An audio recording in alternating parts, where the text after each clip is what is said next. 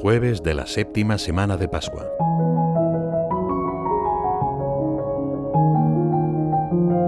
Jesús, antes de subir a la cruz por amor a cada hombre y cada mujer, quiere elevarnos hasta la altura de su amor.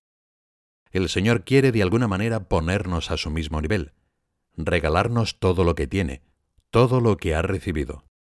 Por eso nos ofrece su intimidad con Dios Padre. Yo les he dado la gloria que tú me diste, leemos en el Evangelio de la Misa de hoy. Jesús quiere que el Padre de alguna manera nos mire con el mismo orgullo con que le mira a Él. Y para heredar todo este patrimonio es importante comprender ante todo que Dios es don, que no actúa tomando sino dando.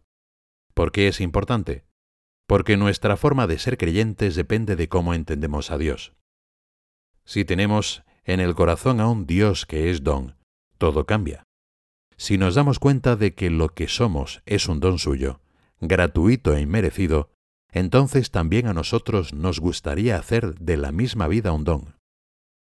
Jesús nos regala el Espíritu Santo, el dador de todos los dones, el amor que hay entre Dios Padre y Él, y con Él nos da uno de sus frutos, la longanimidad, que es grandeza de ánimo ante las dificultades. De que tú y yo nos portemos como Dios quiere, no lo olvides, dependen muchas cosas grandes, decía San José María. Hemos sido llamados a recibir un amor infinito, pero muchas veces nuestra capacidad no se corresponde con las ansias de dilatarse que han sido regaladas a nuestro corazón.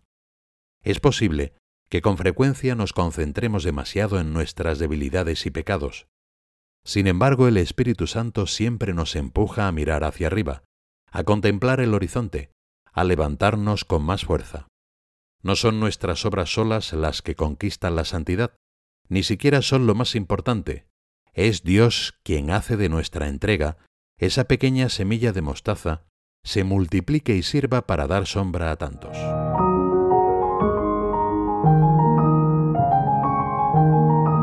Cuando la vida de nuestras comunidades atraviesa periodos de flojedad, donde se prefiere la tranquilidad doméstica a la novedad de Dios, es una mala señal.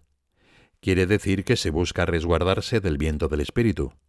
Cuando se vive para la autoconservación y no se va a los lejanos, no es un buen signo. El espíritu sopla, pero nosotros arriamos las velas. Sin embargo, tantas veces hemos visto obrar maravillas. A menudo precisamente en los periodos más oscuros, el Espíritu ha suscitado la santidad más luminosa.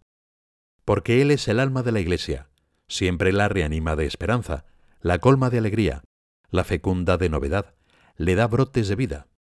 Como cuando en una familia nace un niño. Trastorna los horarios, hace perder el sueño, pero lleva una alegría que renueva la vida, la impulsa hacia adelante dilatándola en el amor. De este modo el Espíritu trae un sabor de infancia a la Iglesia. Obra un continuo renacer, reaviva el amor de los comienzos.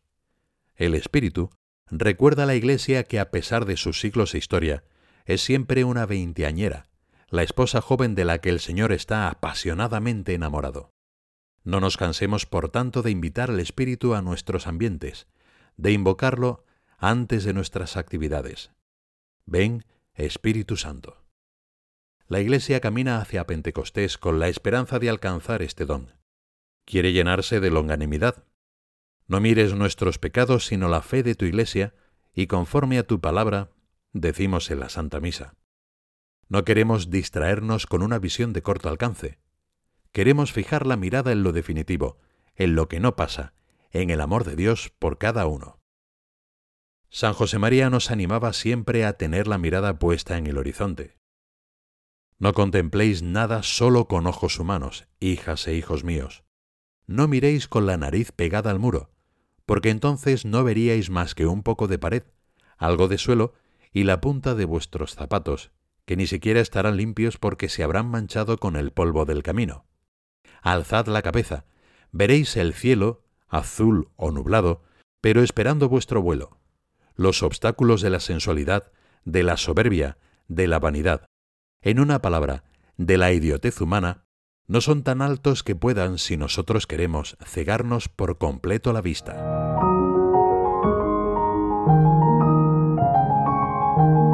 Les he dado a conocer tu nombre y lo daré a conocer, para que el amor con que tú me amaste esté en ellos y yo en ellos, continúa diciendo Jesús en el Evangelio de hoy.